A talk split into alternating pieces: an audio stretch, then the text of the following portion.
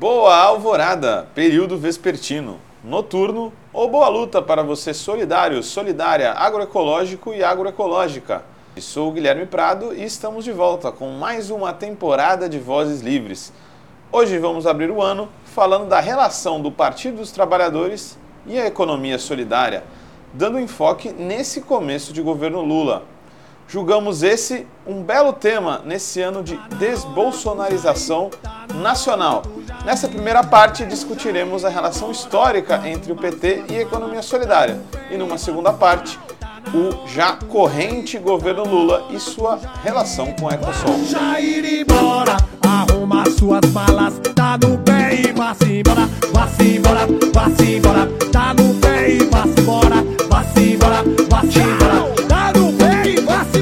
Fala galera, eu sou a Vitória Felipe e pra gente falar um pouco mais sobre economia solidária, você que quer entender, conhecer mais, é só rodar a nossa playlist no YouTube e nos tocadores de podcast, que temos uma lista recheada de conteúdo para vocês. Hoje o nosso assunto é nesse nascente ano a relação de economia solidária com o governo Lula. Mas, resumidamente, a economia solidária é uma proposta de criação de outra sociedade baseada em outro modelo de produção. Sim, vocês já ouviram essa proposta sob outros nomes antes. E podemos, portanto, dizer também que a economia solidária é um, entre aspas, novo jargão para nada nova ideia de socialismo. Hoje, a economia solidária está vista como a única opção que se conhece, pelo menos na Europa, politicamente viável de enfrentar essa crise que aparentemente nunca mais vai acabar. Esse que vocês ouviram agora é Paul Singer, pensador e militante da economia solidária, alternativa econômica a qual o mesmo classificava de socialismo autogestionário. Paul Singer foi o secretário nacional de Ecosol nos vários tempos onde havia uma secretaria do tema e quando o Ecosol estava na agenda de transformação do país com um papel aquém do que poderia, mas muito maior do que em qualquer outro momento histórico. A economia solidária, institucionalmente, teve origem no âmbito das lutas contra o neoliberalismo que no Brasil tiveram como consequência o Fórum Social Mundial. Uma mistura de etnias, cores, culturas e nacionalidades eu venho do Paraguai. De França. We are from Spain. África. Cerca de 90 mil pessoas de vários movimentos sociais e mais de 150 países. O lema de todos? Another world is possible. Um outro mundo é possível. Esse movimento eclético envolveu sindicatos e movimentos dos trabalhadores de todos os tipos e tinha como lema uma bela insígnia: Outro mundo é possível. Contrapartida questionadora do Fórum Econômico de Davos, instância que envolve a tecnocracia global, transnacionais e chefes de Estado, o primeiro Fórum Social Mundial envolveu quase 20 mil pessoas. Foi coberta por mais de 1.670 jornalistas e 700 órgãos de imprensa de pelo menos 122 países. O sindicalista e militante da economia solidária Arley Medeiros relembra desse momento histórico. O debate sobre o fórum social é, é, muito importante, né? Nós tivemos aí nos anos 2000 os fóruns sociais que acontecia em Porto Alegre e possibilitou inúmeras articulações muito importantes, né? Eu, inclusive, pude participar de vários fóruns, é, participei da fundação do Jornal Brasil, de fato, num dos fóruns sociais foi muito importante, reunia milhares de pessoas do mundo todo, né? Mais de 100 mil pessoas com atividades de produção, discussão política, cultural, arte, né, todos os sentidos de produção, de resistência e construção de um mundo novo. E eu avalio que é necessário e fundamental é, retomar as articulações dos, dos, fóruns sociais, retomar as articulações em geral, né, todo mundo no mesmo intuito de construir um, um, relações melhores, construir as nossas redes solidárias, é fundamental o processo do, do Fórum Social. Então, assim, nós dos Químicos Unificados, da Rede Livre, sempre participamos, sempre estivemos juntos somando e queremos ser parte desse projeto. Né? Este momento, inclusive, onde é, perdemos espaço numa parte da classe trabalhadora, são com atividades como essa, né? não só centralizado num lugar, mas pipocando em todas as cidades, em todos os movimentos organizados, é fundamental para a gente ocupar os espaços políticos, ocupar os territórios e articular as inúmeras iniciativas que existem na sociedade, que existem nos movimentos sociais, e articular todas no mesmo sentido, em um planejamento estratégico que possa responder às necessidades da sociedade do momento, que são muito diferentes de duas décadas atrás, de uma década atrás. As coisas hoje são muito dinâmicas, muito aceleradas. Então, é o que eu penso. Um grande abraço à companheirada que produz aí, Vozes Livres, e todo esse projeto de agroecologia e economia solidária. Em 25 de janeiro de 2001, nascia o Fórum Brasileiro de Economia Solidária como resultado da articulação dentro do Fórum Social Mundial. Um forte instrumento do movimento de economia solidária, o Fórum Brasileiro tem um papel fundamental na ampliação e fortalecimento da pauta e na elaboração de políticas públicas nacionais. Organizado por empreendimentos solidários e empresas de autogestão, é composto por mais de 160 fóruns municipais, regionais e estaduais. Em dezembro de 2002, um ano após a formação do Fórum Brasileiro, durante a primeira plenária brasileira de economia solidária, o movimento construiu uma carta ao recém-eleito presidente Luiz Inácio Lula da Silva, intitulada Economia Solidária como Estratégia Política de Desenvolvimento, reivindicando a criação da Secretaria Nacional de Economia Solidária, a SENAIS. Com imenso consenso, tornava-se secretário o pensador e ativista Paul Singer, como já dito.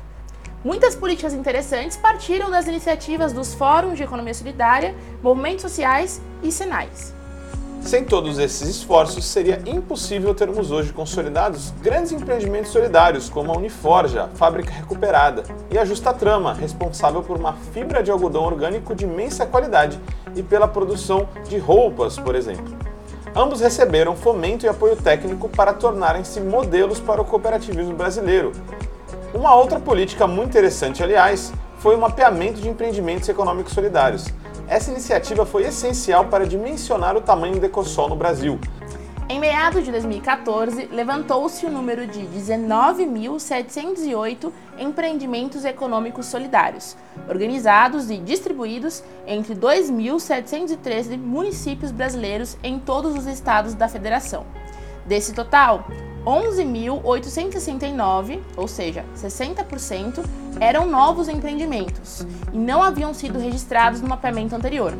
E 7.839, ou seja, 39%, são empreendimentos revisitados. Além disso, a economia solidária finalmente recebeu o fomento do Estado, o que era sem precedente, mas ainda muito pouco, pouquíssimo se comparado com o que recebe, por exemplo, o agronegócio. A título de exemplo, um banner da última campanha presidencial de Lula indica investimentos na casa dos 150 milhões na Ecosol, de 2003 até 2010, ou seja, menos de 18 milhões por ano. Em 2015, no governo Dilma, por exemplo, foram investidos no Plano Safra, que beneficia em grande parte o agronegócio, 187,7 bilhões de reais, dos quais apenas 28 bilhões foram previstos para beneficiar a agricultura familiar. O último plano de 2022, já sob o governo Bolsonaro, disponibilizou 340 bilhões para o setor agropecuário. Em 2015, a então presidenta cedeu às pressões da direita e da mídia golpista e, contrariando a narrativa de sua campanha de 2014, que indicava avanços maiores e políticas de reforma à esquerda, acabou fazendo uma reforma ministerial. Tal mudança, além de reduzir os ministérios e diluir secretarias, acabou ameaçando também as Senais. O movimento reagiu prontamente e redigiu uma carta de modo a exercer pressão pela esquerda no governo. Carta à presidenta Dilma e ao ministro Miguel Roseto.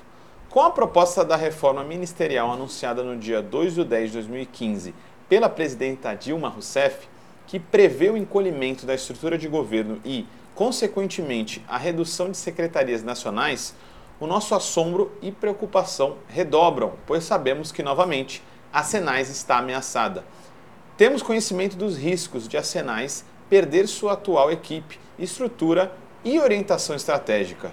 Os ajustes são necessários, mas não podemos acabar com uma enorme construção realizada até aqui. A Senais é resultado de um processo de diálogo e conquistas do movimento economia solidária, e sua queda não é apenas estrutural, mas também política e simbólica. Nesse dia de glória para o povo brasileiro, tem um nome que entrará para a história nessa data, pela forma como conduziu os trabalhos nessa casa. Parabéns, presidente Eduardo Cunha. Perderam em 64. Perderam agora em 2016. Pela família e pela inocência das crianças em sala de aula que o PT nunca teve. Contra o comunismo, pela nossa liberdade. Contra o Foro de São Paulo, pela memória do coronel Carlos Alberto Brilhante Ustra, o pavor de Dilma Rousseff.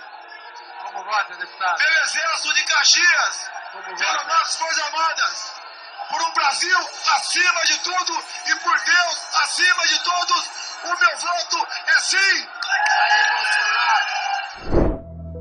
O que estava ficando muito complicado pioraria ainda mais. Os recursos investidos em outra economia sumiram quase que totalmente após o golpe de Estado ocorrido no Brasil. A Senais foi aos poucos sendo desidratada, deixando de ter status de secretaria até se tornar um departamento praticamente inoperante dentro do Ministério da Cidadania, já sob o governo autoritário de Jair Messias Bolsonaro. As perspectivas eram das piores. Mas uma eleição estava por vir e a economia solidária se reorganizaria para vencer Bolsonaro e voltar a ter mais protagonismo no tabuleiro político brasileiro. Pois é, pessoal, vocês que nos acompanharam agora conseguem entender um pouco qual foi o resultado de intensas lutas no pós-ditadura de todo o movimento social brasileiro. Institucionalmente, inclusive, é, o movimento de economia solidária é também resultado dessas lutas e institucionalmente teve todas essas conquistas dentro do século 21 já na esteira do Fórum Social Mundial, a criação dos fóruns brasileiros, regionais e municipais de economia solidária, até a criação das Senais. Agora sabemos que ela foi pouco a pouco desidratada. E vamos entender no próximo episódio como é esse processo de reconstrução. Economia solidária e o terceiro governo Lula será o tema do nosso próximo episódio do Vozes Livres. Mas, antes disso, bora curtir, compartilhar e sigam conosco. Até mais! Até mais! Como todo trabalho independente, esse podcast pode estar por um Trix. Ops, um Pix, ou melhor, um Tris, sem o apoio solidário de seus ouvintes. Portanto, se você já se divertiu conosco, se enriqueceu, se informou, ou se fomos apenas um passatempo para você, nos ajude para que continuemos existindo. Sem financiamento, sem independência. Portanto, ajude o Vozes Livres se tiver consciência. Isso pode ser feito pelo nosso apoia-se barra podcast Vozes Livres ou pelo Pix, pelo e-mail podcastvozeslivres.gmail.com escrevendo no assunto a palavra vozes. Nos acompanhe nas redes sociais, arroba Livrescop e arroba Livres Produtos do Bem. O Vozes Livres é um podcast realizado pela Rede Livres e financiado pelo Sindicato dos Químicos Unificados de Campinas e Região e pela Federação dos Trabalhadores do Ramo Químico do Estado de São Paulo. Produzido coletivamente por Guilherme Prado, Vitória Felipe e pelo coletivo Orvalho Filmes, composto por Eduardo Ferreira, Gaspar Lourenço e Guilherme Bonfim.